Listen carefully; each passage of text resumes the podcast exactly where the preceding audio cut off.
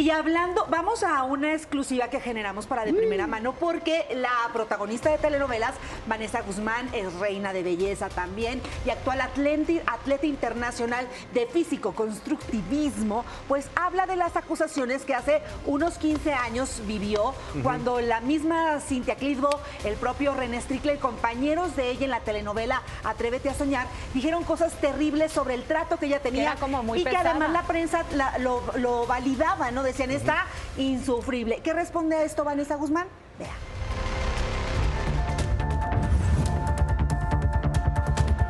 Belleza, histrionismo, fuerza. Vanessa Guzmán se ha coronado en tres mundos distintos. Actualmente entrena y estrena su propio gimnasio en El Paso, Texas. En exclusiva y de primera mano nos confiesa que sí, volver a las telenovelas es su prioridad. Necesito un buen proyecto que llegue a mis manos para que verdaderamente me haga salirme otra vez de, de esta nueva etapa y poder hacerlo, pero hoy me siento más que lista para, para regresar. Eh, he hecho ya, he tenido ya vari- varios contactos por ahí, la verdad estamos buscando ya la posibilidad de volver. Vanessa Guzmán como representante de México en el certamen Miss Universo fue impecable. Luego demostró garra y talento como actriz en una carrera sólida, pero empañada por la crítica. Su distancia hacia la prensa y compañeros de escena le dieron una fama alterna. ¿Era inaccesible? ¿Déspota? ¿Creída? Vanessa rompe el silencio y de una vez por todas aclara y exige empatía. Si mis actitudes ofendieron, lo siento y me disculpo, pero ni yo sabía lo que estaba pasando. Y mucha gente dice, Ay, que no vengan a hacerse la víctima. No, soy una mujer de carácter fuerte, sé perfectamente, perfectamente a dónde voy, cómo voy, ya sabes dónde quiero ir. Y he sido demasiado fuerte para no dejar, sobre todo, que es donde tenemos que tener cuidado porque ahí es donde viene el no al abuso de opinión.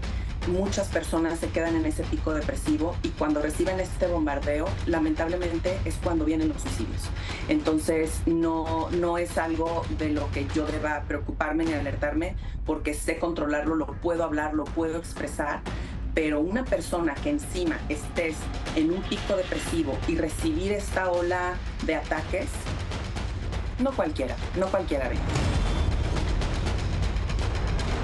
Embargo, Yo soy quien pues, soy. Es una especie de huracán, Vanessa, donde nos inventábamos muchas historias que explicaran tu comportamiento Y es válido. atípico y no todas eran Y es-. Y es, y, es válido hasta cierto punto, pero, pero ya llega un momento en que pasan tantos años, porque literal ya de esto ya pasaron casi 15 años, y yo te aseguro, Bella, que si mañana regresa un proyecto va a ser exactamente lo mismo. Quiero preguntarte a ti puntualmente, ¿estás diagnosticada?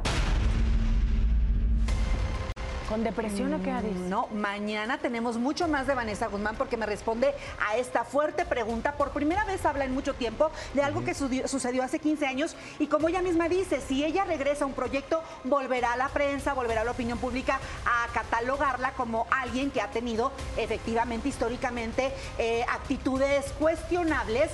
Pero mañana responde Yo- puntual a eso. Yo recuerdo que siempre se mencionó, o sea, a mí no me tocó vivirlo como tal, pero que era complicado trabajar con Sí, ella en la, en la telenovela esta en la que Atrévete a participaba, Atrévete a soñar, y que además era un exitazo, porque creo que su trabajo es muy bueno, pero que fuera de era, era mucho Sí, era muy, problema. era muy complicado. A mí me tocó eh, trabajar Sí. eh, en un programa de espectáculos, La Oreja, y cubríamos esa novela.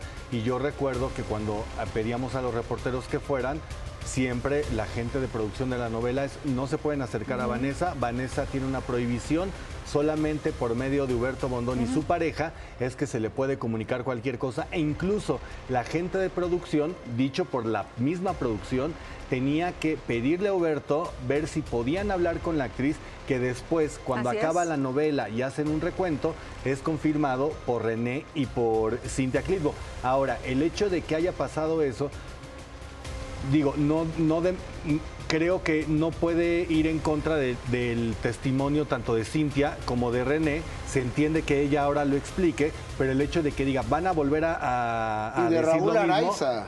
Claro. Claro, Y van a decir, varios. van a volver a decir lo mismo. Bueno, dirían lo mismo si la actitud sigue siendo igual, la misma. claro. Pero yo veo a una Vanessa que últimamente ha sido muy accesible. Hemos hablado con ella aquí de los concursos de fisicoculturismo y una persona que tiene una mentalidad más trabajada. Yo Oye, creo que no, no todos los errores te definen eh, y, y si ahora la escuchamos decir si cometí algo en contra de alguien, pido una disculpa y hablar de estos temas de la depresión y entenderlo, está bien, creo que va fondo y forma porque tiene muy claro dónde va y cómo, que ella así lo dice, Sí. pero siempre las formas pueden hacer la Mira, diferencia.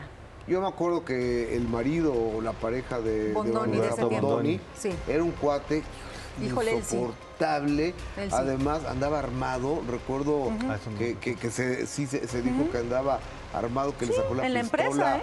a- no, no, no lo recuerdo ahorita, pero, pero lo, lo voy a recordar.